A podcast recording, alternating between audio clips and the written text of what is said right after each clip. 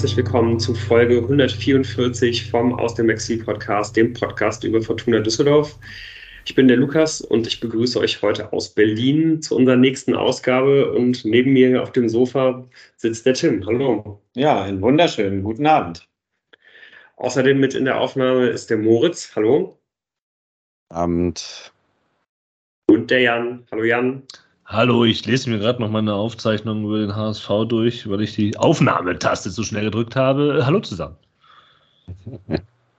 Ja, wir sehen, äh, nehmen hier auf jeden Fall unter erschwerten Bedingungen auf.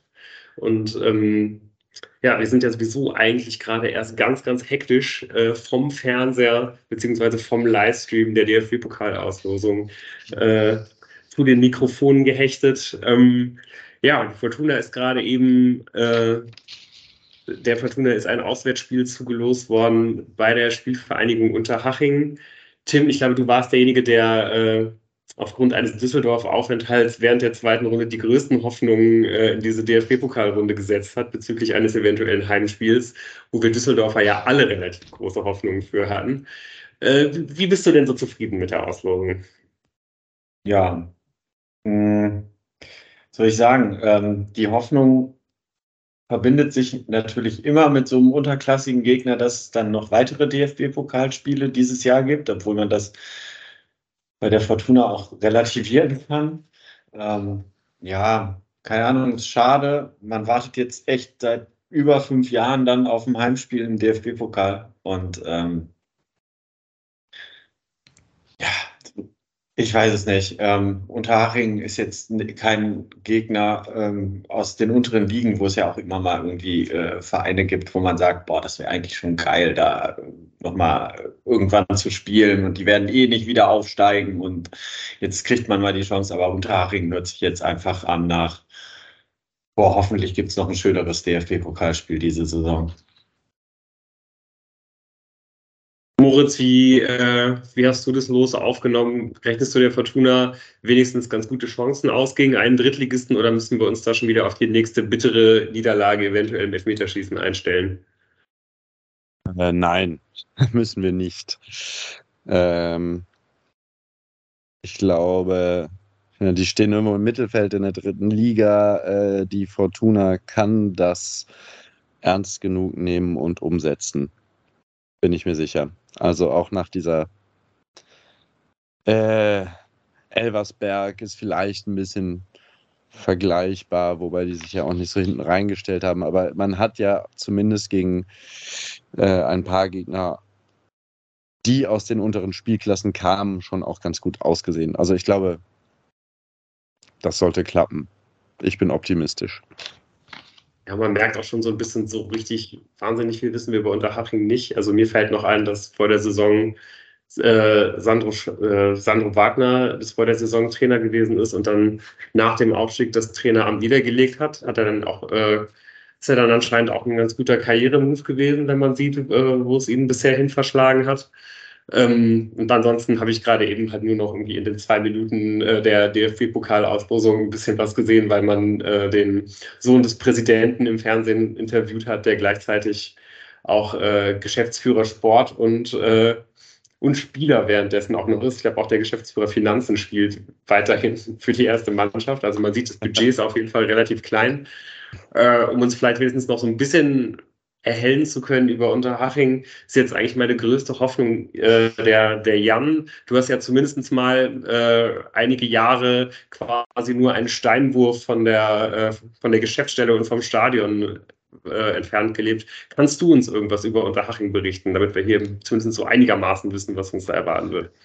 Ja, ich habe sechs Jahre in äh, München gewohnt und davon, von diesen sechs Jahren, spielte die Spielvereinigung Unterhaching glaube ich, nur ein einziges Mal in meinem Leben eine Rolle. Auch in dieser Stadt, in München, der Unterhaching ist ja ein Vor Vorort davon, existiert dieser Verein nicht. Also es spielt keine Rolle, es findet nicht statt. Das einzige Mal, dass ähm, äh, ich auf ihn stieß, war spät abends bei einem Bier im Gespräch mit einem äh, Kumpel, den ich schon länger kannte, der mir dann sagte, dass er in der Jugend für die Spielvereinigung Unteraching gespielt hat. Äh, und ich dachte, ach nee, wusste ich ja gar nicht. Doch, doch. und damit war das Gespräch über Unterhaching auch äh, beendet. also das ist schon echt ein interessanter Verein, dass der, dass sich quasi so sehr im Schatten äh, immer wieder in die dritte Liga hineinspült und da auch ja und auch immer wieder in der Lage ist, andere Vereine zu ärgern. Grüße nach Leverkusen und so weiter und so fort. Und vielleicht ja auch die Fortuna. Mhm. Aber, also, keine Ahnung. Es ja. ist, ist natürlich ärgerlich, dass ich nicht mehr in München wohne und jetzt kommt die Fortuna zum Pokal, also quasi in die Vorstadt. Das wäre natürlich ganz nett gewesen, wenn das so vor ein paar Jahren stattgefunden hätte, aber hätte ich auch mehr zum Verein sagen können, weil dann hätte ich mir mal das Stadion angeguckt. Selbst, das, selbst das habe ich ja nicht gemacht. Ja, und das letzte äh, Pflichtspiel liegt schon extrem lange zurück. Also seit 2009 ähm, hattest du auch keine Chance, äh, die Fortuna dort zu sehen. Interessant vielleicht, auch wenn das nur Statistiken sind, man hat als Fortuna Düsseldorf in Pflichtspielen viermal dort probiert und hat viermal verloren. Oh. Trotzdem aber sollte man auch nicht vergessen, 2009 hat man da gespielt in der dritten Liga, glaube ich. Ist am Ende immerhin eine Aufstiegssaison gewesen, auch wenn man da verloren hat. Und äh, vielleicht ist das ja auch irgendwie erstmal ein ganz gutes Um, mit dem wir dann irgendwie auf dieses Spiel gucken können. Und ja, vielleicht werden wir dann ja auch noch mal ein, zwei weitere Sätze über Unterhaching verlieren, wenn es dann letztendlich Ende Oktober, Anfang November nach Unterhaching gehen wird. Apropos verloren. Die Überleitung der heutigen Sendung. Möchte das jemand ja, aufnehmen? Äh, das äh, tiefe Seufzen an den verschiedenen Enden, an den Mikrofonen. Ähm, ja, es gibt natürlich noch äh, ein, ein Punktspiel zu besprechen, das die Fortuna an diesem Wochenende bestritten hat. Freitagabend äh, ausverkauftes Haus im Volksparkstadion in Hamburg. Hat die Fortuna leider 0 zu 1 verloren. Und ähm, ja, nicht nur der Fortuna hängt es noch nach, auch äh, ich glaube besonders Tim, äh, Moritz und mir, weil wir im Stadion waren, äh, hängt es nochmal besonders nach. Ähm, Jan, du hast das Spiel aber auch dann irgendwie zu Hause auf dem heimischen Sofa verfolgen können, wahrscheinlich. Ja, und mich ja auch konsequent maximal aus dem Fenster gelehnt gegenüber dem HSV-Umfeld, das äh, ich habe. Ähm, war ja vielleicht auch nicht so clever im Nachhinein, aber ähm, das hat meine Laune nicht unbedingt erhält. Das Spiel und dann in Kombination mit dem aus dem Fenster lehnen. Was dann ja zurückkam.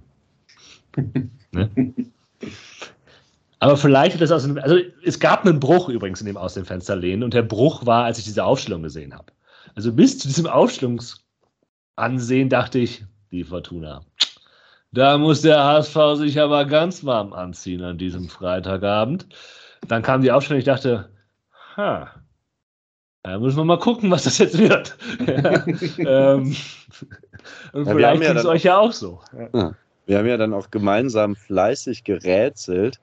Äh, jetzt habe ich schon in der Presse, also man, man muss dazu sagen, Tim Lu und ich haben wahrscheinlich aktiv 60 Prozent des Spiels sehen können, weil wir halt im Steher einfach sehr durch die Fahnen unsere Sicht doch äh, beschränkt waren.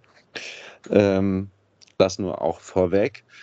Aber äh, es wurde ja dann viel gerätselt, wie sich das aufstellen sollte. Ich hatte ja tatsächlich dann zwischendurch mit einer Dreier auf eine Dreierkette spekuliert, so wie er es am Ende gegen Hannover versucht hatte.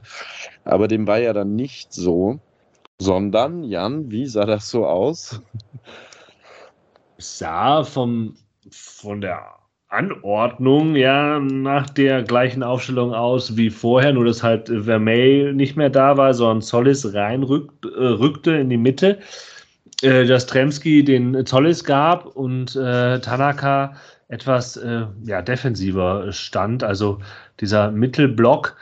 Ähm, obwohl man sagen muss, Johannesson, Tanaka und Engelhardt relativ häufig auf einer Linie spielten, Engelhardt zentraler und es gar nicht ähm, ich würde gar nicht so sagen, okay, das sind halt die zwei klaren Sechser, Tanaka und Engelhardt und Johannesson ist da irgendwie ein bisschen offensiver, sondern die sind da schon auf einer Linie ähm, gewesen. So sah es zumindest für mich vom Fernseher aus. Das kann natürlich auch immer täuschen, ähm, muss ich sagen. Aber was mich eher irritiert, jetzt mache ich so, so einen Bogen, war, dass das, was man dann ja sah in der ersten Halbzeit, war ja ungefähr das, was man halt erwarten konnte, wenn man sich diese Aufstellung angesehen hatte.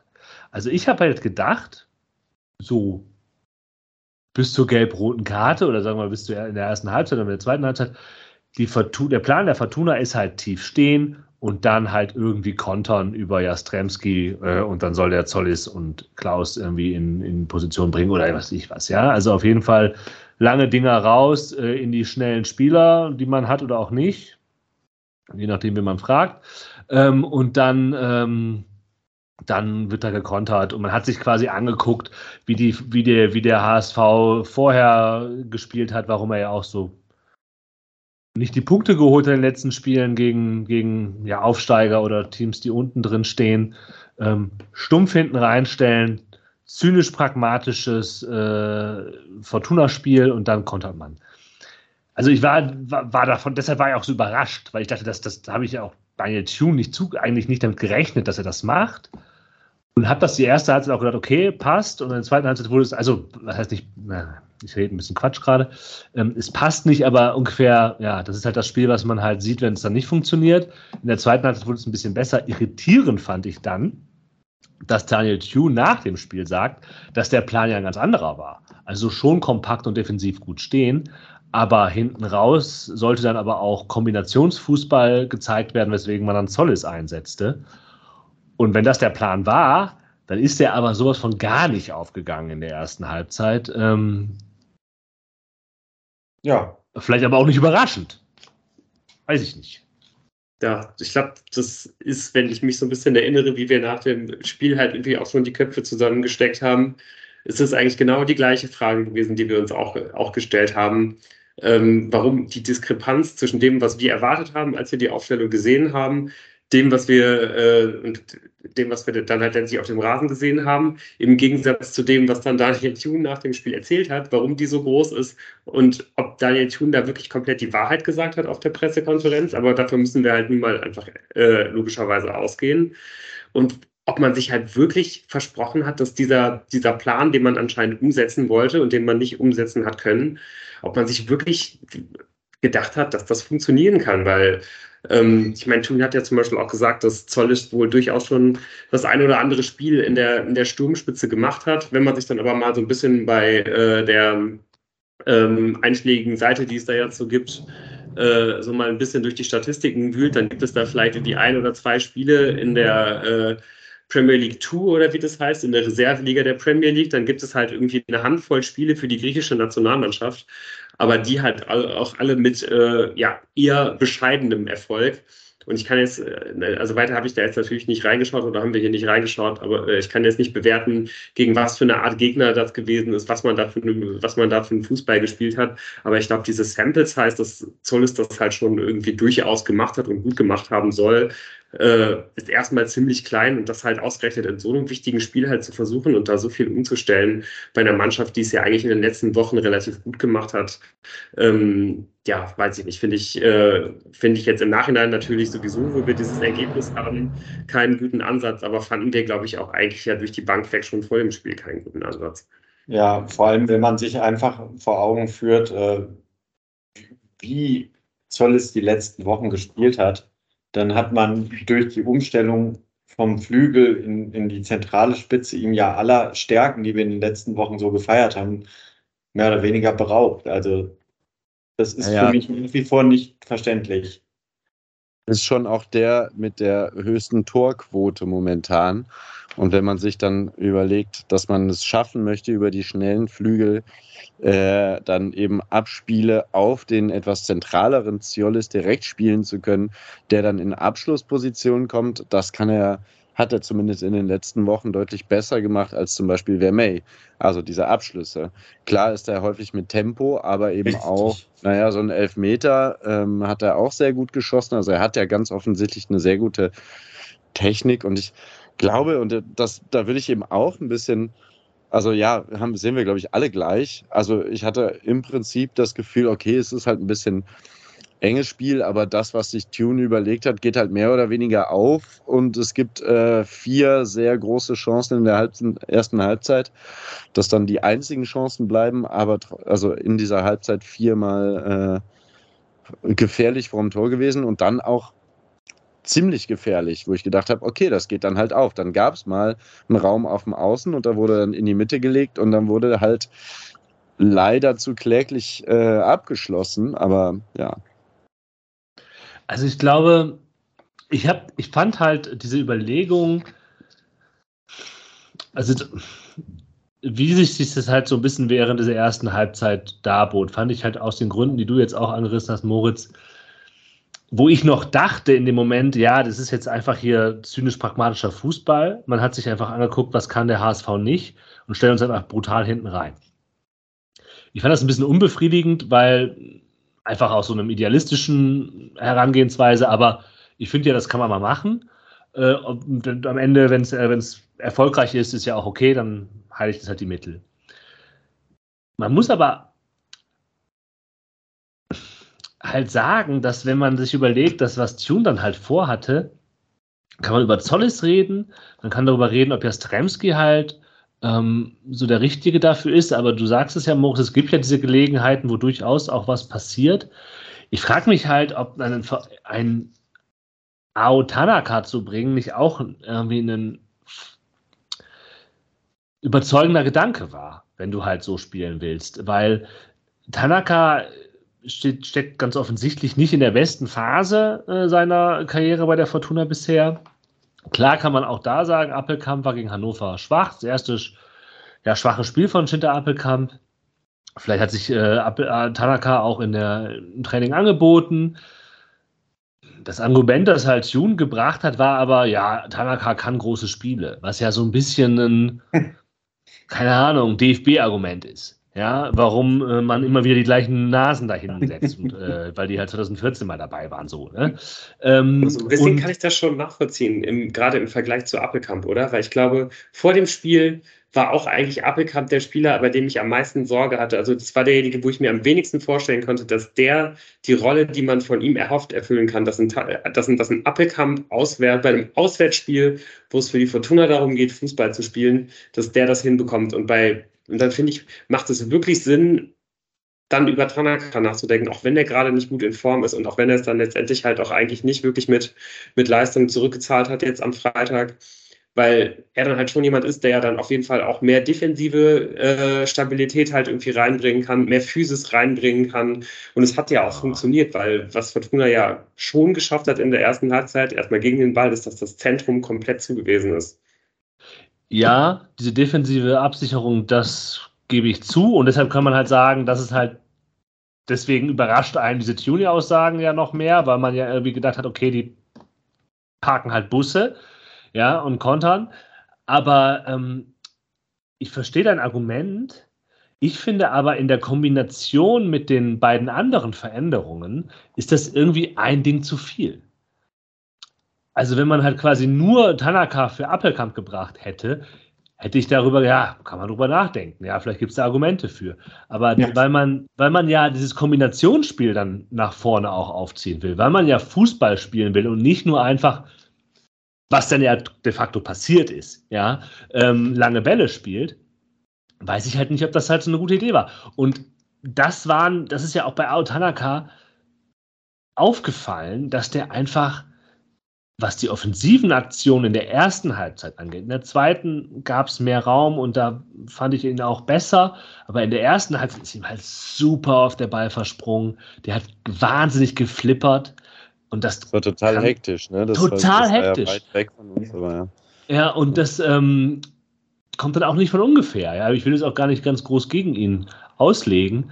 Aber in, gerade in Kombination mit den beiden anderen Veränderungen hat mich das nicht überzeugt. Und es hat ja die Mannschaft auch irgendwie nicht überzeugt, weil die hat ja ganz anders gespielt. Und äh, man muss auch sagen, der HSV ist natürlich auch mit Druck draufgegangen. Die Fortuna hat einfach nicht diese Ballsicherheit gefunden in dieser ersten Halbzeit, die man auch für so ein Spiel, was Tune sich da vorgestellt hat, braucht.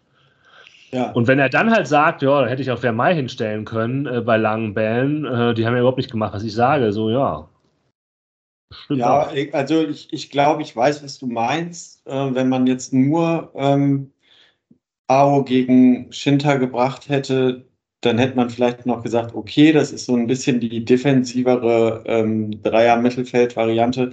Aber wenn man Zollis halt vom Flügel in die Mitte zieht, dann wäre es auch, glaube ich, gut gewesen, wenn er vorne im, im, im Achterraum, Querstrich Zehnerraum vielleicht noch einen Appelkamp zum, zum Doppelpassspielen zum Beispiel gehabt hätte. Sowas.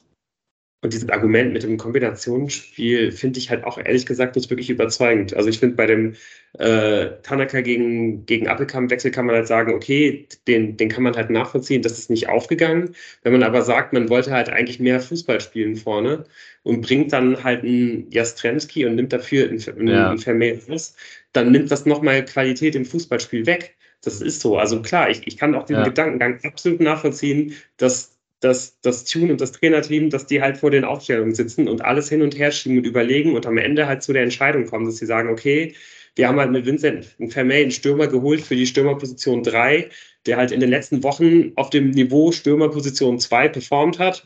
Unser äh, Stürmer Nummer 1, den wir eigentlich haben, ist halt Daniel Ginczek, der halt im Augenblick unsere Nummer 3 ist und dem wir es auf jeden Fall nicht zutrauen im Augenblick, weil er, weil er, weil er halt nicht mal an Vincent Vermey vorbeikommt. wenn man sich aber wirklich versucht dann irgendwie das denn, ja, vorzustellen, wie man halt irgendwie spielen kann in so einem sau wichtigen Spiel, dass man dann wirklich zu dem Schluss kommt und sagt, okay, am Ende trauen wir es Vincent Vermey nicht zu, äh, halt der Stürmer zu sein, der uns hier wirklich auf Augenhöhe mit dem HSV halt irgendwie helfen kann, kann ich das nachvollziehen. So, das, das, ist, ein, das ist ein Spieler, der, glaube ich, sehr gut äh, in, in Heimspielen gegen, gegen, ja, gegen Mannschaften aus dem, aus dem zweiten und dem dritten Drittel funktionieren kann. Der kann auch auswärts gegen Mannschaften aus dem zweiten und dem dritten Drittel der, der Liga halt spielen. Aber wenn es halt wirklich äh, gegen, gegen Top-Mannschaften geht, und das haben wir ja auch schon gegen Hannover in der Woche davor gesehen, ja. hat er dann letztendlich, glaube ich, nicht die Qualität, um halt Stürmer Nummer eins zu sein. Und den hat man halt bei Fortuna im Kader nicht. Und äh, ja, das sieht man halt dann genau an solchen Tagen, dass man dann halt am Ende zu so einer ja, Verzweiflungsentscheidung gerät, halt den, den, den besten, den gefährlichsten Spieler, äh, den, man, den man im Kader hat, halt irgendwie einmal quer übers Feld zu schieben und Fortuna damit der größten Stärke zu berauben, was man wahrscheinlich jetzt irgendwie auch erstmal nicht mehr machen wird. Aber man hat es jetzt halt irgendwie in diesem wichtigen Spiel gemacht und das ist halt richtig bitter.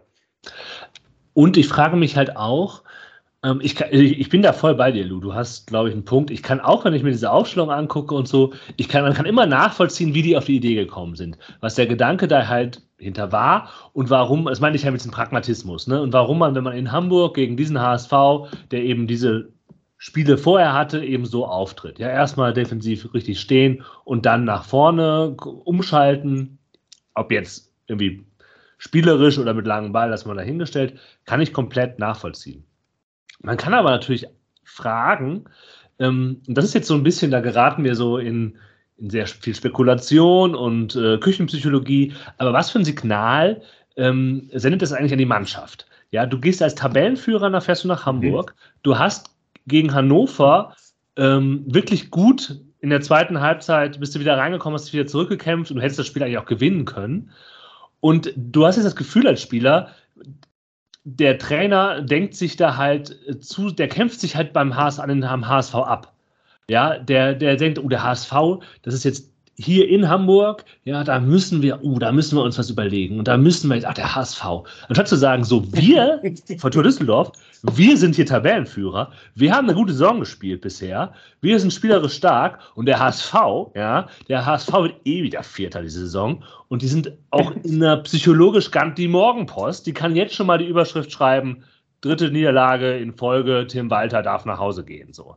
Ähm, das ist jetzt ein bisschen populistisch, ne, ist mir auch klar, aber das ärgert mich so ein bisschen. Deswegen ja. war ja auch mein Moment, ich pöbel halt, bis ich diese Aufstellung gesehen habe, weil ich gedacht habe, okay, das ist keine Aufstellung, wo du halt mit dicker Hose sich da hinstellst und sagst, wir sind Tabellenführer und zwar zu Recht und wir ziehen hier unser Ding durch.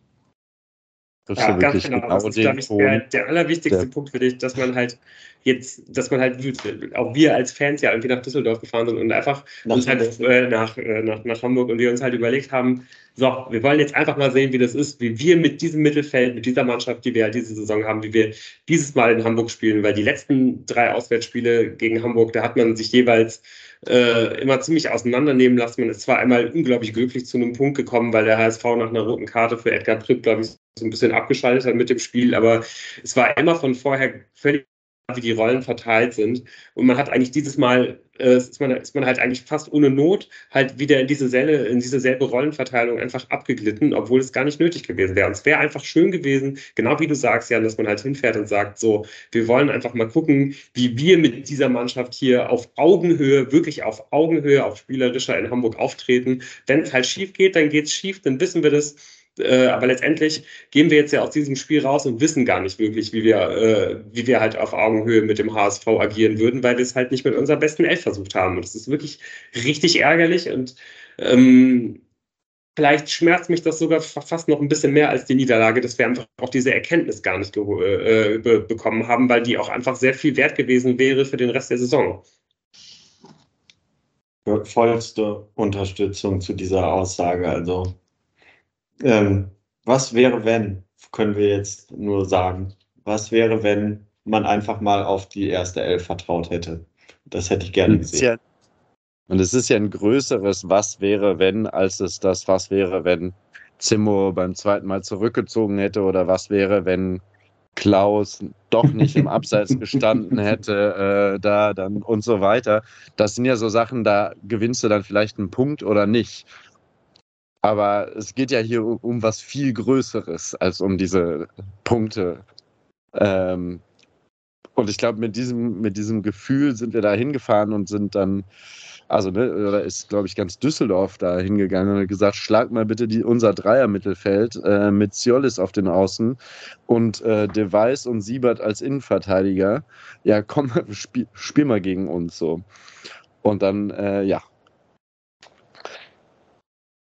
dieses Was wäre, wenn, es hätte einfach eine viel größere Erkenntnis äh, sein können als äh, das Normale, wenn wir dann sagen, der Schiedsrichter hat irgendwas schlecht gepfiffen oder da hat jemand was versemmelt. Wir wollten doch eigentlich sehen, wie die Fortuna spielt. Ja, das hätte natürlich auch genau, ne, was wäre, wenn, genauso nach hinten, hinten losgehen können, aber wir werden es nicht herausfinden. Was, was passiert ist, der HSV war schon dominant. Ja. Hat ja durchaus ähm, Momente gehabt, auch in der ersten Halbzeit Baccariata und so. Aber ähm, so unsympathisch Tim Walter, mein Gott, ist dieser Mensch unsympathisch, in der PK auch rüberkam. Ähm, er hatte halt schon recht, dass er halt zum Beispiel gesagt hat, man ist über außen, also Jatta zum Beispiel, auch häufiger durchgekommen und hat halt nichts draus gemacht. Äh, über rechts, wenn Jatta da dabei war, ist jeder, jede Flanke quasi in den Händen von Kastenmeier äh, gelandet und er musste sich nicht mal strecken dafür. Und über links gab es dann immer eine Ecke für die äh, Hamburger, die dann halt größtenteils auch nicht gefährlich geworden ist. Und defensiv hatte man in dieser ersten hatte das Gefühl, hat die Fortuna das im Griff. Mit der Einschränkung, wenn Jatta das Ding macht und es ist eigentlich fast schwerer, das nicht zu machen, dann ist es natürlich trotzdem eine Führung für den HSV. Ähm, wir hatten auch Sachen, die schwer genau. waren, das so. nicht zu machen. Ja. ja.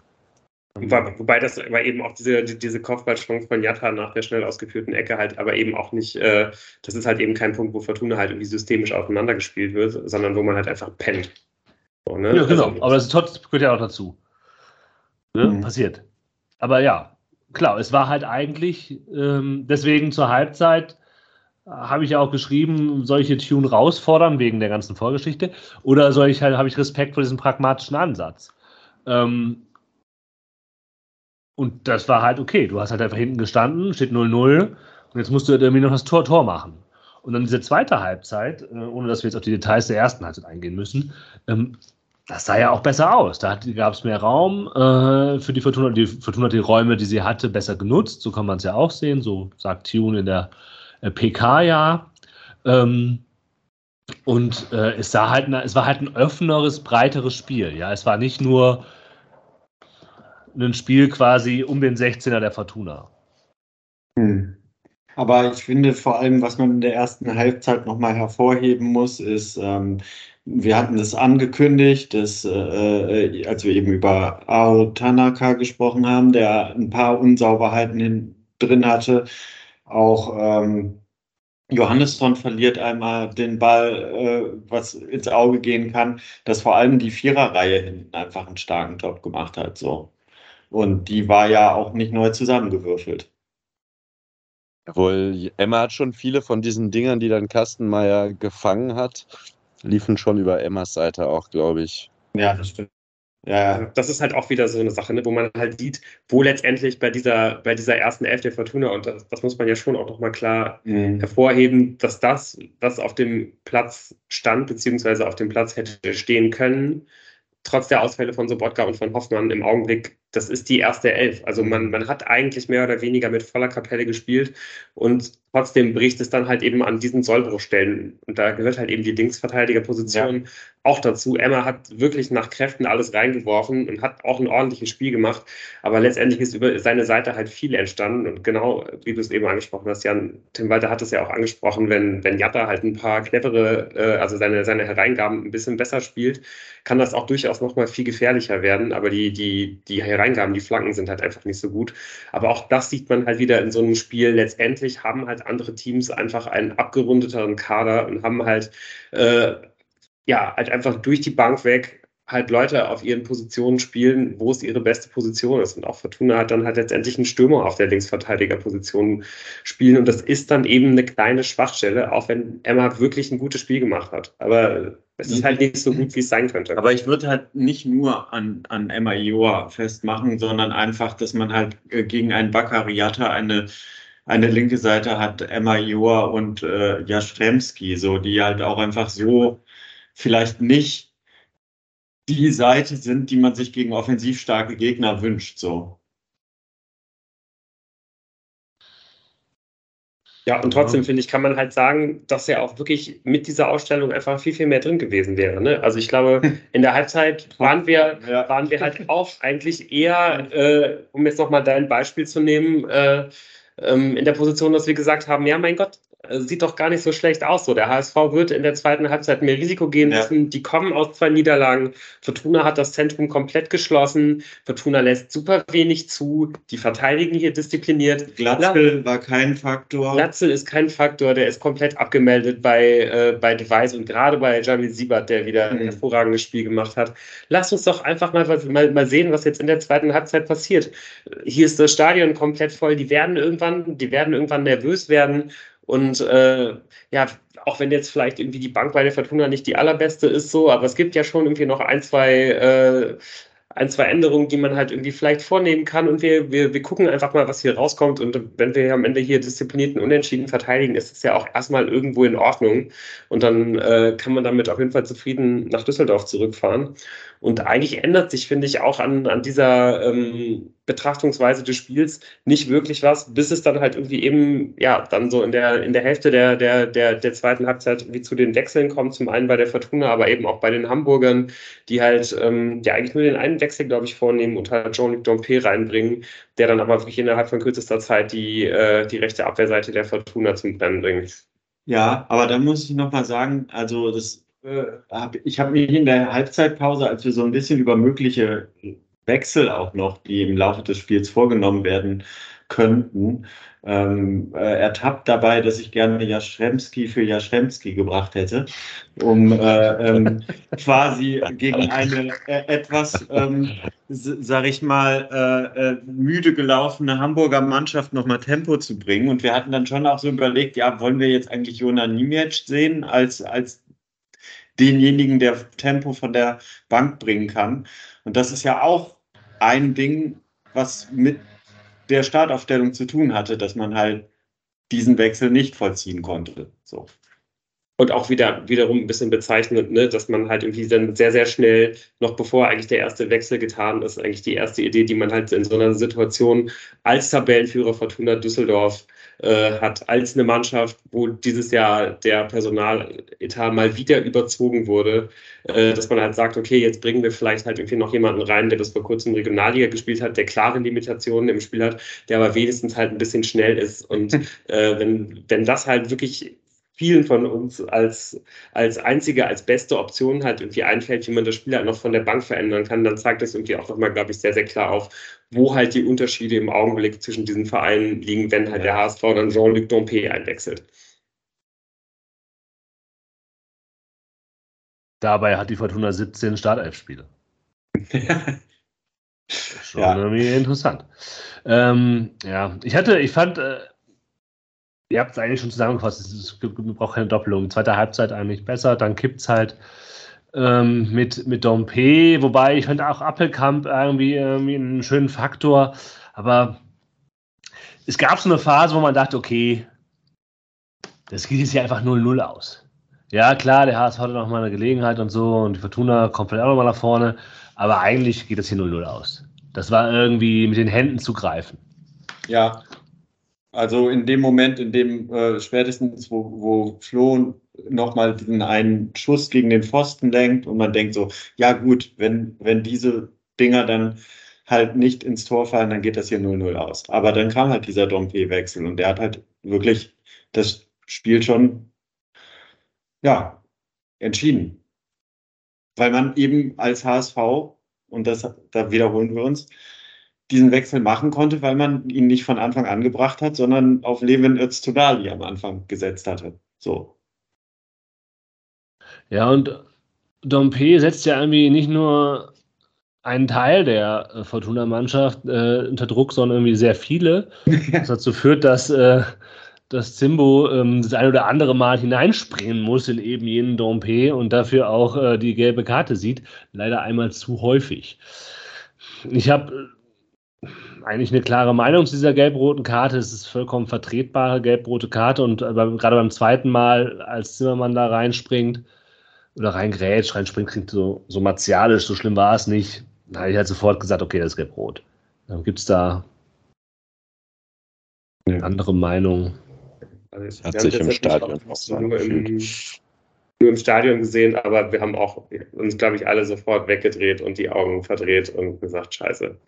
ich glaube, es mal eine, eine, eine, harte Viertelstunde hier. Ja, ich glaube, es wird ja, es wird ja auch anders diskutiert, dieses zweite Foul gerade und man kann da auch drüber diskutieren, aber in der, in der Situation, gerade in der Spielgeschwindigkeit, die ja auch der, der Schiedsrichter, äh, Felix Zweier, herausragender Schiedsrichter, ähm, dazu bewertet hat, da hat er halt gerade in der, in der Situation ist es halt einfach gelb. Ja, vor allem auch, dass es so, so kurz nach der ersten ja, gelben ja. kommt.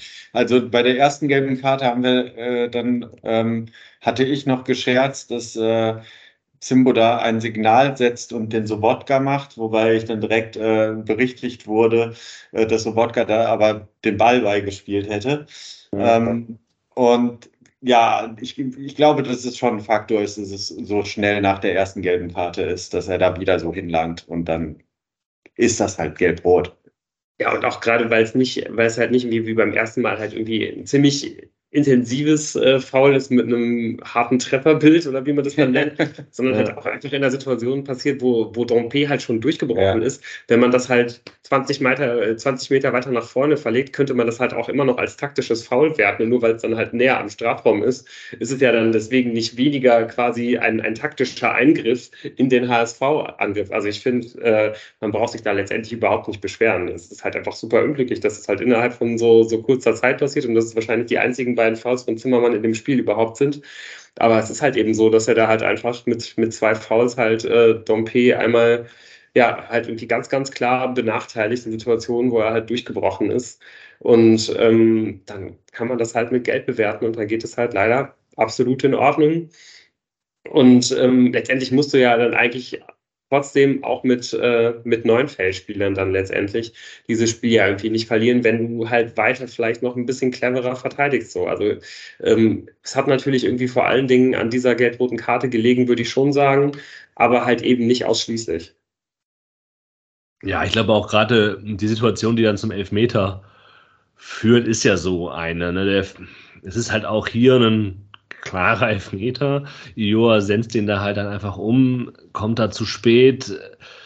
Aber auch hier, der Fehler passiert ja vorher, ja. Der, der Gegner darf ja gar nicht in so einer Situation sein, wo er ja mehr oder weniger allein vorm Torwart steht und dann ist das nur noch Ioa da, der, ähm, der das Foul ansetzen muss oder eben auch zu spät kommt, das vielleicht nicht, nicht, nicht faulen will, aber äh, einfach keine andere Möglichkeit hat oder sieht in dem Moment.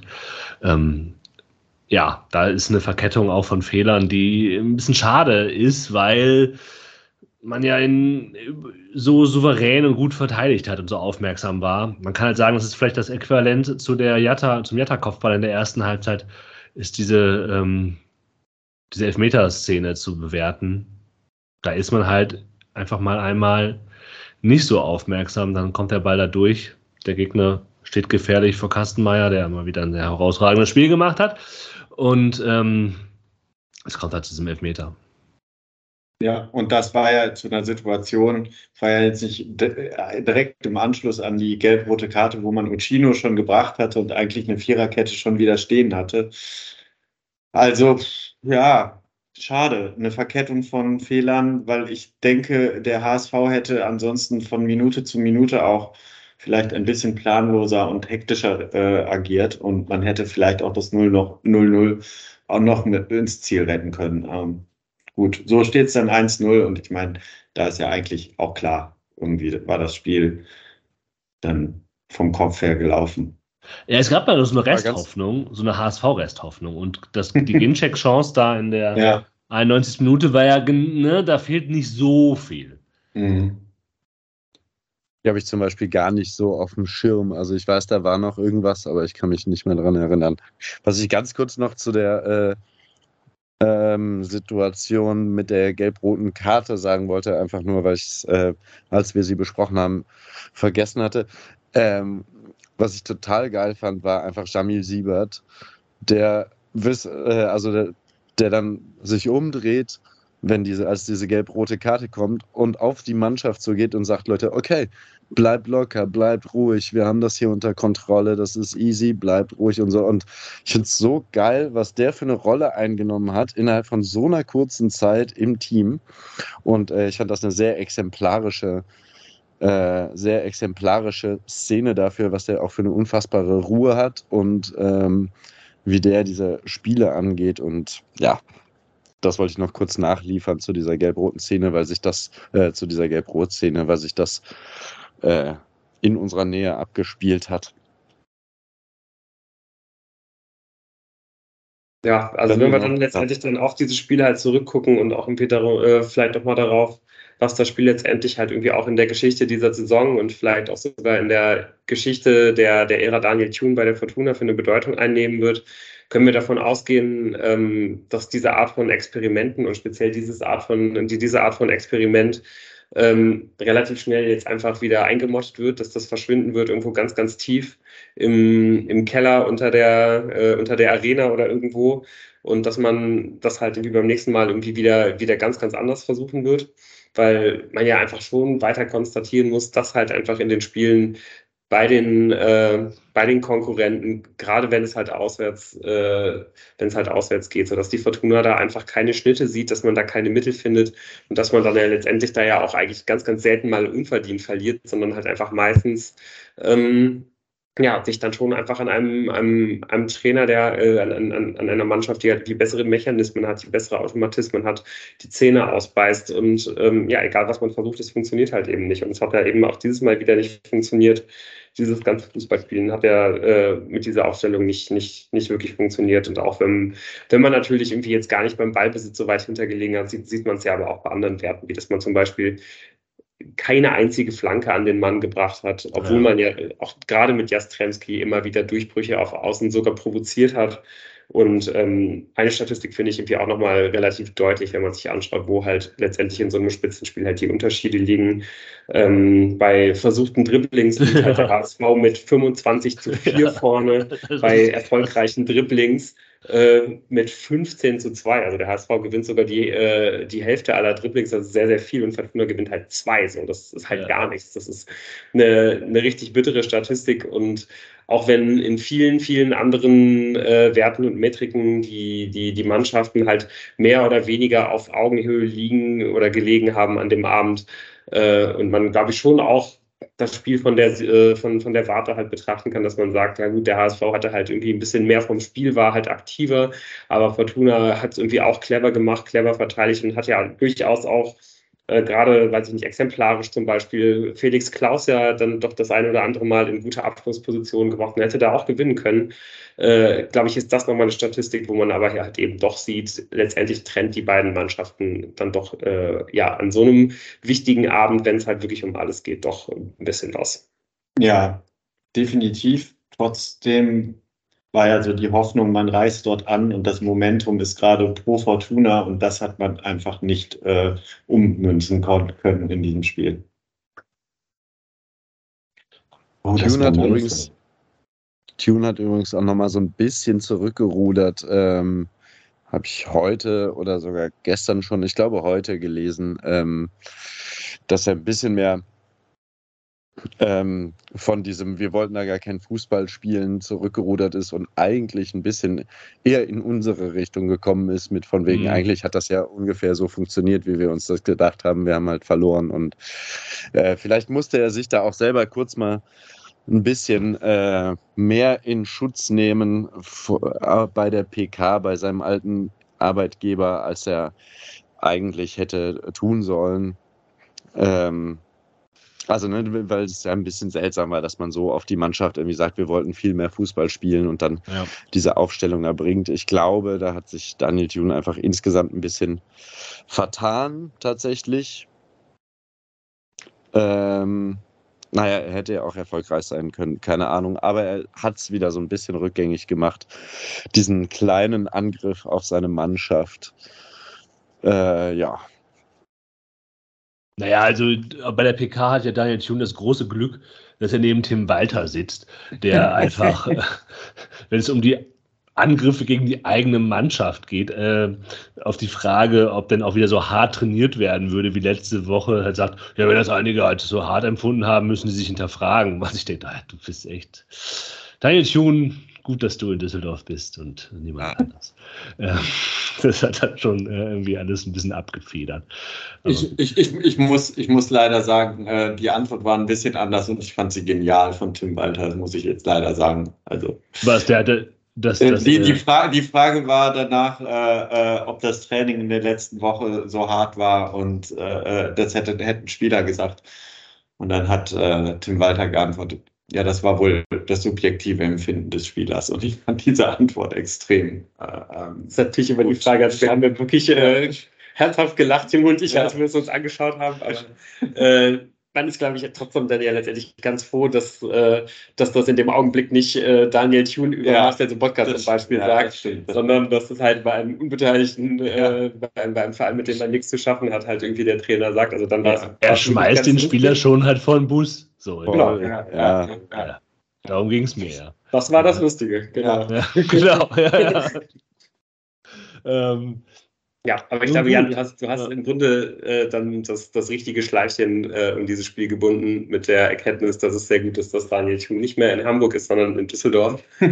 Und äh, ja, letztendlich, glaube ich, sind wir dann ja auch einfach vor allen Dingen gespannt darauf, wie es laufen wird, wenn die Fortuna hoffentlich bald das nächste Mal auswärts ein Spitzenspiel bei einer Mannschaft auf Augenhöhe haben wird und wie Daniel Thuns angehen wird, wenn die Hamburger in einem halben Jahr in die Arena reisen und ähm, ja, da wären wir ja zumindest auch, glaube ich, ganz glücklich, wenn es in dem Spiel auch einigermaßen äh, mit denselben Vorzeichen irgendwie reingeht, äh, dass es äh, um dass nicht viel auf dem Spiel steht, wie es jetzt wie ja. Freitag äh, war, dass, dass es da auch irgendwie ein Spiel in den oberen Tabellenregionen ist. Und da kann die Fortuna äh, ja vor allen Dingen, glaube ich, erstmal selbst was für tun. Und das macht sie am besten, indem sie direkt am, äh, ja, am Freitag das nächste Heimspiel positiv gestaltet und da geht es erstmal gegen den VfL Osnabrück.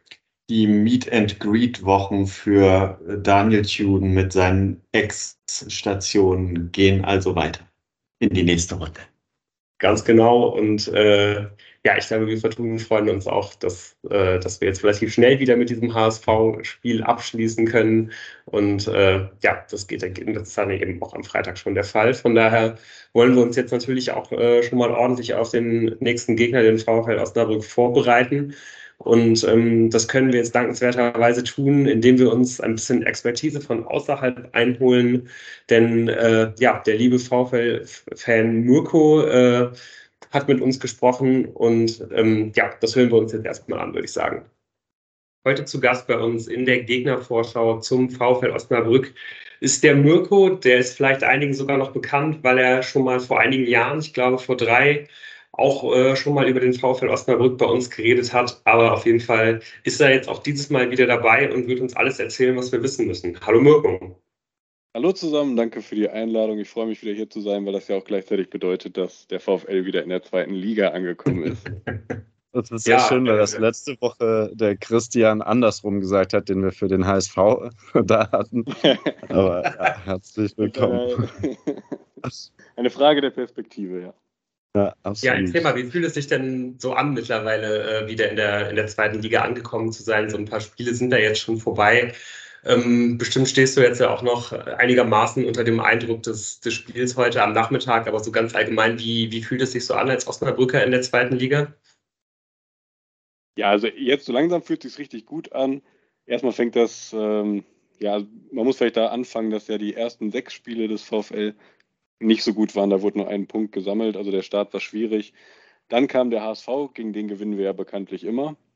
Und heute dann der eine Punkt gegen Kaiserslautern. Das heißt, so langsam ist der VfL und damit auch ich in der zweiten Liga angekommen.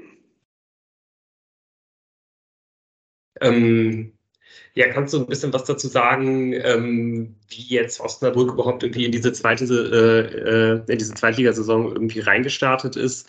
Abgesehen jetzt mal rein von den Ergebnissen her. Man ist ja wirklich buchstäblich in allerletzter Sekunde aufgestiegen. Ähm, hat man dann viel am Kader gemacht im, im, äh, im Sommer oder hat man eigentlich da der Mannschaft vertraut, die auch den Aufstieg klar gemacht hat? Ja, also da hat auf jeden Fall ein Umbruch stattgefunden. Erstmal natürlich genau der Aufstieg in letzter Minute, 90 plus 6 ist da natürlich ähm, das Stichwort, also in allerletzter Sekunde aufgestiegen. Das hat dann aber auch dazu geführt, dass natürlich einige Spieler den Verein verlassen haben, was ja, ich glaube, der VfL hätte die natürlich gerne behalten. Also drei Leistungsträger haben den Verein äh, verlassen. Traoré spielt jetzt in der Bundesliga bei Heidenheim. Sven Köhler ist, ähm, ich glaube, nach Dänemark gegangen, genau. Und Sima Kalla zum Liga-Konkurrenten Kiel.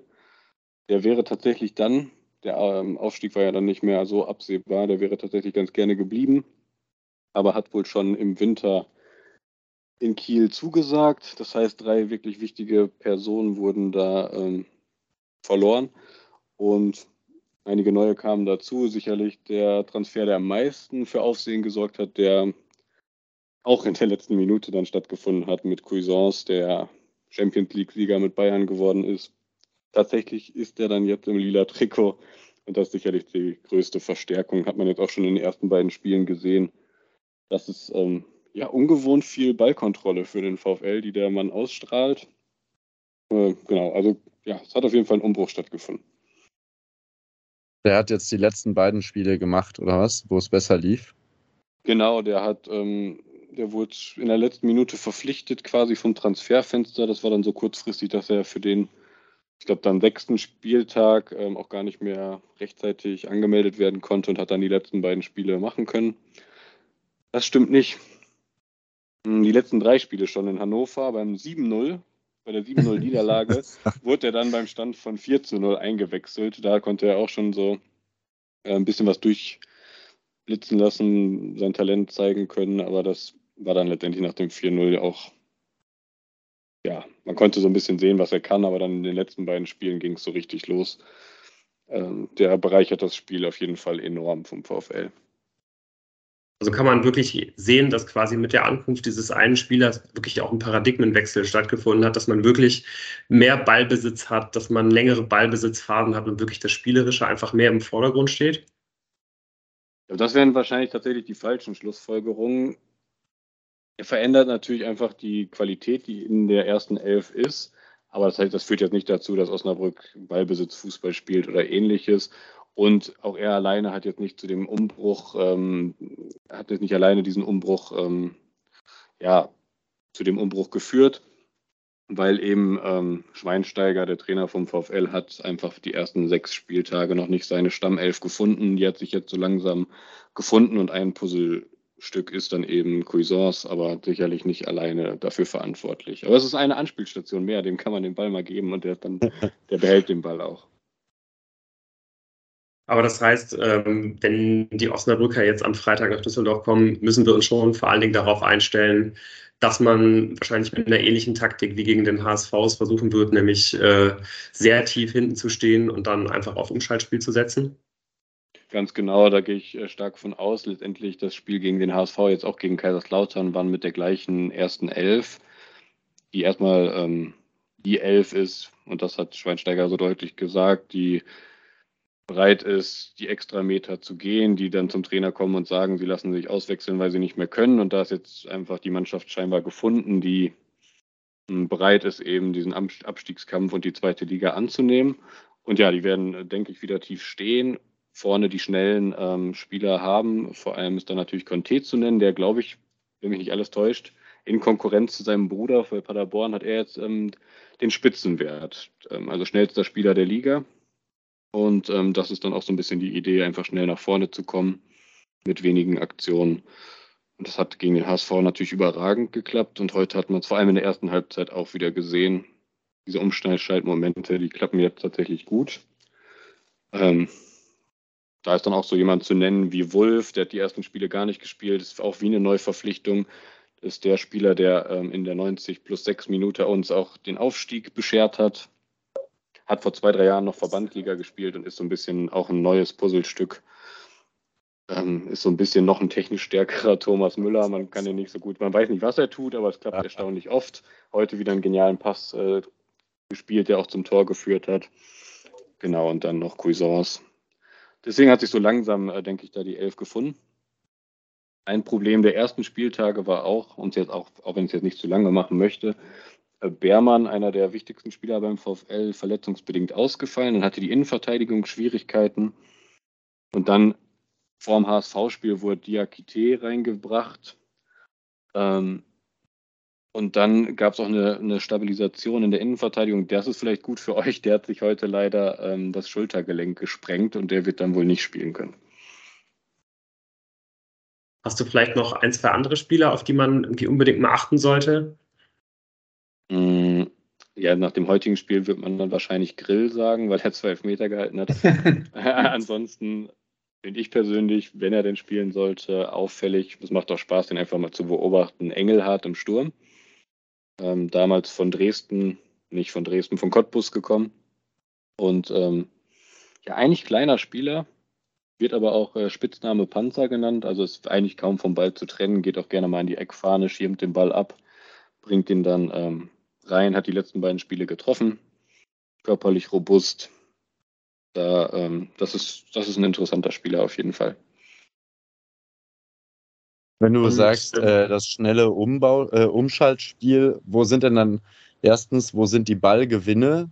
Sind die dann kurz vorm eigenen 16er und dann pöllt man den nach vorne oder geht es dann irgendwie über drei Stationen flach? Oder was ist da so die, wie, mhm. wie schaltet man um? Also erstmal unabhängig davon, dass am Anfang die erste Elf noch nicht gefunden war und die sich jetzt ja so langsam findet, ähm, waren alle, alle Spiele sind im 4-3-3-System. Und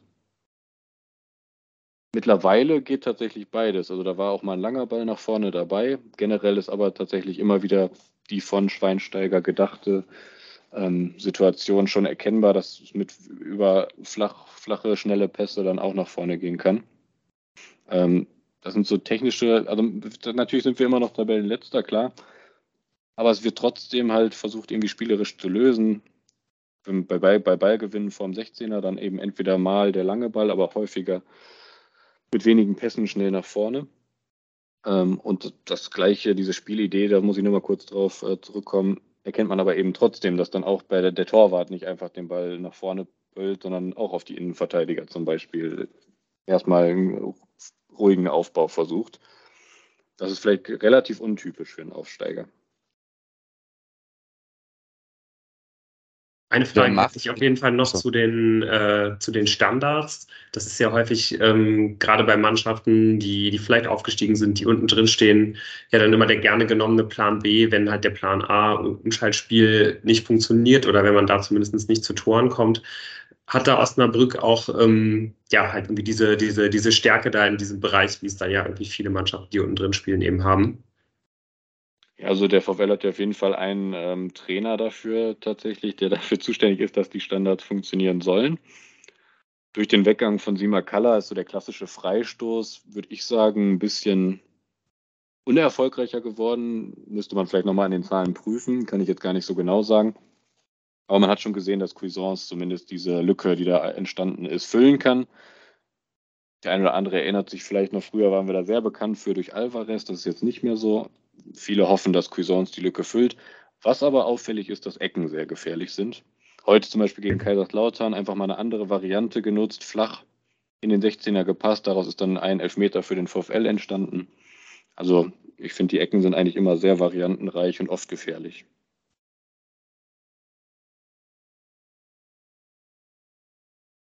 Ähm, wenn man so sieht, wie die Saison bisher gelaufen ist, ähm, ja, was, was erwartet man denn gerade so rund um den VfL, wie, wie es weitergehen kann äh, in dieser Saison? Also ich meine, äh, ist das wirklich so, dass man sagt, äh, wenn alles passt, dann retten wir uns so auf den Relegationsrang oder weil man jetzt äh, langsam in Fahrt kommt und auch jetzt vier Punkte aus den letzten zwei Spielen geholt hat, äh, ähm, erhofft man sich vielleicht sogar äh, eine, eine noch ruhigere Saison zu ähm, spielen und wie sieht das aus? Wie, wie wichtig wäre das, äh, äh, die Klasse zu halten? Würde man dafür vielleicht auch auf dem Transfermarkt im Winter nochmal tätig werden? Ähm, ja, erstmal viele Fragen, äh, um die so ein bisschen gebündelt zu beantworten. Ich glaube, was man sich erstmal erhofft und wünscht, ist natürlich, weil dafür ist der VfL jetzt nicht unbedingt bekannt, für dass man ein bisschen Ruhe reinbekommt, Schweinsteiger da seine Arbeit machen lässt. Ähm, und dass eben jetzt auch trotz ersten sechs Spiele nur ein Punkt. Natürlich wird dann langsam irgendwann mal ein bisschen unruhiger. Und da wird dann trotzdem an der Spielidee festgehalten. Das erstmal ganz übergeordnet. Und ansonsten muss man ja wirklich fairerweise sagen, ist das Geld nicht da, der Etat. Und es wäre super wichtig, in dieser Liga zu bleiben, aber gleichzeitig ist es ich, realistisch zu sagen, dass wenn es die Relegation wäre, wäre es also aus meiner Perspektive ein Gewinn, den ich gerne mitnehme. Andererseits, klar, die ähm, jetzt Hamburg und Kaiserslautern sind für mich mit die besten Teams der Liga. Wenn man da vier Punkte holt, würden das wahrscheinlich viele Vereine unterschreiben. Und dann hat man natürlich ein bisschen mehr Hoffnung, als man es vielleicht nach den ersten sechs Spielen hatte. Und vor allem dem dann 7-0 gegen Hannover. Ähm, ja, also es ist nicht ganz leicht zu beantworten. Einerseits sieht man das Potenzial. Wie gesagt, der VfL spielt nicht, würde ich sagen, wie ein klassischer Aufsteiger. Gleichzeitig hat ähm, fehlen uns ein bisschen die Punkte, die ein Aufsteiger eigentlich am Anfang braucht. Wenn noch die Euphorie da ist, die waren bei uns dann leider nicht da. Da muss man einfach mal gucken. Letztendlich ist jetzt so ein bisschen die Stimmungslage, wenn man sich umhört, gegen Düsseldorf irgendwie durchkommen, vielleicht mit Glück einen Punkt einsammeln und dann kommen die entscheidenden Spiele Wiesbaden, Braunschweig, Fürth. Das ist so der aktuelle, die aktuelle Stimmung. Und wenn wir jetzt auch schon mal so ein bisschen auf den Freitag schauen, ähm, was meinst du, wie, wie mental stark ist die Mannschaft? Wird der Mannschaft das vielleicht noch so ein bisschen nachhängen, dass man heute ja wirklich denkbar bitter, trotz zweier gehaltener Elfmeter vom Torwart, irgendwie in der Nachspielzeit noch zwei Punkte gegen, gegen Kaiserslautern hergegeben hat? Ähm, das würdet ihr jetzt wahrscheinlich tatsächlich gerne hören, dass, dass, dass ich mir das vorstellen kann. Aber tatsächlich muss man sagen, bei der Mannschaft, das ist ganz spannend, selbst bei den sechs unerfolgreichen Spielen, außer man nimmt jetzt den einen Punkt bei Paderborn damit, hat die Mannschaft eigentlich da nie mental große Probleme gehabt. Es waren immer nur Spiele mit einem Tor Abstand. Schweinsteiger betont immer wieder, dass alle Spiele auf Augenhöhe waren. Und am Anfang hat man ja, ist man nie in Führung gegangen. Das waren jetzt die ersten beiden Spiele, in denen man in Führung gegangen ist. Die Mannschaft hat auf jeden Fall immer die Qualität und die mentale Stärke zurückzukommen. Das sind, denke ich, Punkte. Und wahrscheinlich heute hat man sich geärgert und wer dann morgen in der Nachbereitung oder beim Training, wenn die Spieler sich da das nochmal das Ganze vor Augen führen, vier Punkte, wie gesagt, Hamburg und Kaiserslautern, dann kann man am Ende des Tages sich, glaube ich, eher auf die Schulter klopfen. Heute sind dann noch so, ich glaube, teamstärkende Sachen passiert, die man, die ich persönlich jetzt eher kritisieren würde. Diakite hat sich die Schulter gesprengt, wurde einmal mit Tape eingewickelt, hat weitergespielt. Also ich glaube, da kämpft jeder für jeden und hat die Situation angenommen. Das ist schon ja, so eine Truppe, ja, schon eine Truppe, die einfach auf Abstiegskampf eingestellt ist und damit umgehen kann und wird. Ja, sind schon viele Spieler, die einfach keine oder jetzt zum ersten Mal Zweitliga-Erfahrungen sammeln, aber die haben auf jeden Fall Bock. Und jetzt Cuisance hat auf jeden Fall nochmal eine Rolle eingenommen, der geht voran, der, der hat, glaube ich, auch Lust, seine Karriere nochmal in äh, ja, neuen, im Prinzip neuen Schwung zu geben. Und der geht da vorweg, der nimmt die, der zieht die Truppe mit, ist direkt da auch Wortführer. Dann haben wir natürlich noch erfahrene Spiele, Spieler wie Tesche, den kannst du da jetzt nicht viel erzählen. Ich glaube, der macht jedes Spiel da irgendwie halbwegs souverän. Und ja, ich glaube, die, die ist gut ausgewogen von, von dieser. Manche sind neu, die brennen, die haben Lust, andere sind erfahren. Das ist schon ein ganz guter Mix. Du hast ja eben kurz was zum Umfeld gesagt. Ähm, wie war die Stimmung nach, nach dem Aufstieg? Gab es so eine Euphorie in der Stadt? Ähm, das vielleicht wollte ich, ist einfach nur Interesse halber, weil ich habe so den Eindruck, in letzter Zeit in Städten, die aufgestiegen sind, passiert das viel weniger als noch vor ein paar Jahren. Das ist so ein subjektives Gefühl, dass da plötzlich irgendwie alles explodiert und sich alle auf die neue Liga freuen. Ähm, wie war es in Osnabrück? Wie ist auch dieser ja, sensationelle Aufstieg in der letzten Minute wahrgenommen worden vor der Saison? Ja, wenn diese, wenn es diesen Trend geben sollte, dass das bei manchen Vereinen nicht mehr zur Ekstase führt, dann würde ich jeden einladen, nach Osnabrück zu fahren. Ähm, da, tätowiert, da, da, tätowiert sich dann auch der Trainer gerne mal die Aufstiegsminute äh, mitsamt der Spieler. Und die, die Stadt ist natürlich ähm, ja, komplett außer Rand und Band gewesen. Ich, Sehr gut. Es entwick entwickelt sich natürlich langsam so immer wieder runter und hoch, einfach aufgrund der finanziellen Mittel. Aber ja. das, das tut dem keinen Abbruch, dass man immer wieder komplett ausrastet. Also das ist schon sehr gut. Schön zu hören. Vielleicht stimmt es ja auch einfach auf nicht. Wen hast du dich denn jetzt auf wen hast du dich denn jetzt bezogen, Jan? So auf Heidenheim, Elversberg? Ja, Darmstadt zum Beispiel. Darmstadt ja. weiß ich. Ja, ja, da, da habe ich das schon so, dass es irgendwie mit, mit äh, im Vergleich zu den Aufstiegen vorher oder dem Aufstieg vorher, dass da etwas ruhiger und gesitteter äh, von sich gegangen ist. Aber das ist, das war ja eben nur ein subjektives Gefühl, das ich jetzt hier hineingebracht habe. Und äh, wenn, wenn Mirko diese These so von sich weist und sagt, äh, dass Osnabrück da kein Argument liefert, dann ist das doch gut. Also ich kann auf jeden Fall nur empfehlen, ähm, als Fußballromantiker vielleicht auch ähm, oder als dann eben nicht Osnabrück-Fan, wie auch immer, sich mal da die ähm, Zusammenfassung anzuschauen von dem Spiel gegen Dortmund 2 und die letzten Minuten und Sekunden wirken zu lassen. Das äh, kann ich wirklich empfehlen. Das habe ich tatsächlich auch getan. Das war, ähm, also äh, ich habe mir diese Nachspielzeit dann quasi nochmal, man konnte ja zurückspulen im Stream mhm. und habe da irgendwie so in der 92. oder sowas nochmal einen Ticker geguckt und äh, dachte dann so, ja, okay, nee, muss ich jetzt nicht noch schnell anmachen und dann. Ähm, ja. Ja, und irgendwie ist es aber immer wieder so. Also, das ist bei Osnabrück ja häufig so und dann auch auf der anderen Seite auch heute wieder ähm, in der letzten Minute das Gegentor zu bekommen letztendlich wird er ja bei uns auch nur, also in den Fanforen immer Verein für Leidensübungen genannt. Das gehört auf beiden Seiten, also ekstasische Freude und es ist einfach nie ruhig an der Bremer Brücke. Ja, auf jeden Fall vielleicht auch nochmal ein deutlicher Fingerzeig für beide Teams am Freitagabend, dass man auf jeden Fall bis weit in die Nachspielzeit hinein konzentriert bleiben muss, wenn der VfL Osnabrück am Start ist. Ähm, ja, dann wollen wir jetzt natürlich noch von dir wissen, Mirko, was, was rechnest du dir, dir, dir denn am Freitag aus? Kannst du dir vorstellen, dass, äh, dass Osnabrück was mitnehmen kann aus Düsseldorf?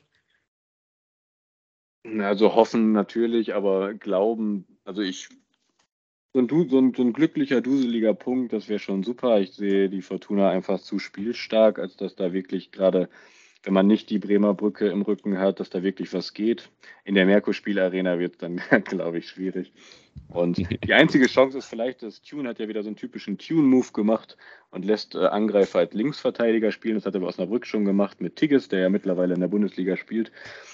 Vielleicht ist ja über die Seite was möglich, obwohl er das ja im letzten Spiel überragend gemacht hat. Da kann ich dir sagen, da geht nichts. Also auf der linken Seite der Fortuna, auf der rechten äh, werden wir sehen, wie was da noch dazu, äh, was, was sich da einfallen lässt. Also ähm, da sind wir jetzt auch nicht so dick mit Rechtsverteidigern aufgestellt, als dass wir diese gelb-rote Karte ähm, gegen, gegen Zimbona aufwiegen könnten. Also Uccino natürlich wird wahrscheinlich auflaufen. Aber was denn jetzt vielleicht, jetzt können wir ja mal die Fortuna-Sicht-Brille aufziehen die Erwartungen im Hinblick auf das Osnabrück-Spiel und äh, wird Tune quasi die Experimente gegen den HSV beendet haben und äh, wieder zur alten Mannschaft äh, aufbauen? Ja, Das ist die klare Erwartung, weil man ja tatsächlich schon gezwungenermaßen äh, durch die gelb-rote Karte ähm, eine Änderung drin hat. Und ansonsten gehe ich davon aus, dass wir die Mannschaft vom letzten Heimspiel ähm, von Anfang an sehen werden. Ja, man muss jetzt ja auch eigentlich sagen, dass, glaube ich, beide, beide Spieler, die gegen den HSV ein bisschen überraschenderweise reinrotiert sind, jetzt nicht nachhaltig äh, Werbung dafür betrieben haben, dass man sie gegen Osnabrück spielen lässt. Also ich glaube, gerade ein Spieler wie Jastremski ähm, ist ja vielleicht sowieso einfach nicht der richtige Spielertyp, um halt zu Hause einen tiefstehenden Gegner zu knacken. Und ähm, auch Tanaka hat sich ja eigentlich, glaube ich, in dem Spiel jetzt nicht ähm, absolut in den Vordergrund gespielt, sondern sich eher, ja, eher weniger zugetraut. Und ich glaube, gerade in einem, in einem Heimspiel, wo man einfach noch mehr den Ball haben wird, ist dann vielleicht irgendwie auch eine, weiter, eine, eine Reihe weiter, weiter vorne einfach hinter Appelkamp dann die bessere Lösung. Aber wer spielt denn dann für Felix Klaus, der Rechtsverteidiger spielen wird? Ja, glaube ich nicht. Also ich glaube, wenn man, wenn man sich ja auch anschaut, dass, äh, dass Uchino jetzt ja schon auch immer sehr, sehr viel Vertrauen ja. immer bekommen hat, immer mal wieder in den letzten 10, 15 Minuten eingewechselt wurde. Man wollte ihn gegen Dompe jetzt bringen, gegen den HSV, was dann, wo man halt irgendwie ein, zwei Minuten zu spät gekommen ist. Aber das hätte man ihm anscheinend auch zugetraut. Von daher, glaube ich, wird, wird da halt nicht so viel geändert werden und man wird auch bestimmt wieder mit äh, mit einem gelernten Stürmer vorne in der Spitze spielen und sich da auch irgendwie weniger äh, den Kopf zermartern, als, als man das vielleicht bei dem HSV zum Spiel getan hat. Ja, also aus meiner Neutralsicht fand ich das ja total nachvollziehbar. Erstmal so die Schlüsse, die haben ja auch das Spiel gesehen, Osnabrück gegen äh, HSV, einen schnellen Stürmer dann aufzustellen. Und jetzt wird man gegen Osnabrück wahrscheinlich erst wieder einen großen, langen, richtigen, bulligen Stürmer da reinpacken. Äh, halt macht, macht, macht für mich schon total Sinn. Ja. ja. Wir ja, werden dann die Abschlussfrage. Äh, Mirko, wo wirst du das Spiel gucken? Ich muss mal schauen, ich bin gerade äh, im Urlaub in Holland, ob ich jetzt eher abreise oder ob ich es dann hier leider ja, also dritte Liga kann man sagen, was man möchte, hat ja Magenta. Ähm, das war immer klasse, oder ob ich es dann hier leider bei Sky gucken muss. Schauen wir mal. Ansonsten ist ja äh, aus Holland, ist es ja nicht so weit nach Düsseldorf. Genau, also das ist auf jeden Fall auch immer noch äh, eine Option, klar.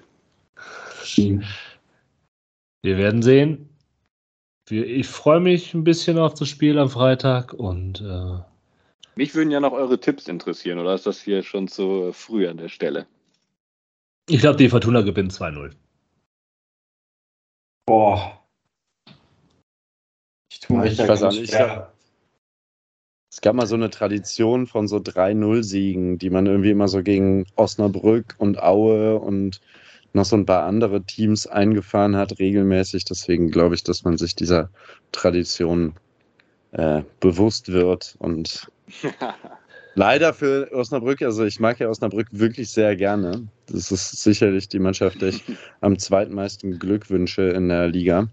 Oh, danke. Ähm, aber ja, nicht am Freitag. Ja, Tradition, Tradition der 13-0-Siege gegen lila-weiße Mannschaften ist natürlich eine interessante Sache.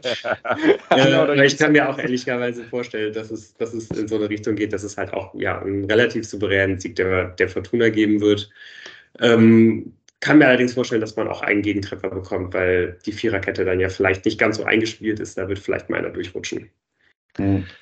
Na gut, also ich möchte einfach sagen, dass ich auch an einen Sieg für Fortuna natürlich glaube, aber ich bin mir nicht ganz so sicher, wie die Mannschaft damit umgehen würde, wenn sie jetzt nach zwei sieglosen Spielen in Rückstand geraten würde. Ob das schon gefestigt genug ist. Ich finde, äh, eigentlich streift der aus dem Exil-Podcast den Pessimismus ab. Interessanterweise, dass die drehen sich währenddessen die Rollen. Ja, Tim, der immer noch so diese optimistische Figur war die letzten Jahre, jetzt ist er der Mahner, äh, während die drei anderen versuchen, äh, quasi sämtliche Argumente für den VfL Osnabrück wegzudrücken und äh, seriöserweise auf Trikotfarben für als Grunde für Siege Wenn das nur die Trikotfarbe ist. äh, so, so, ja, so, so, ändern sich Dinge auch. Wir werden sehen und äh, ja, vielen Dank, Mirko, dass du da warst. Ja, super, also super gut. Ja, sehr gerne. Ich äh, sage übrigens 0-0. Das wäre dann nach 66 mal okay. kein 0-0, mal 0-0. Ein Feuerwerk. Ja, sehr Blume- gerne. Hat wieder Spaß gemacht. Ähm, und wir sprechen bestimmt nach dem ähm, Spiel zumindest einmal kurz. Am liebsten Das werden wir auf jeden Fall machen. Vielen Dank, dass du da warst. Vielen Dank, dass ihr uns zugehört habt, auch wieder diese Woche. Und damit verabschieden wir uns. Bis nächste Woche. Ciao, ciao. Macht's gut. Tschüss. Ciao.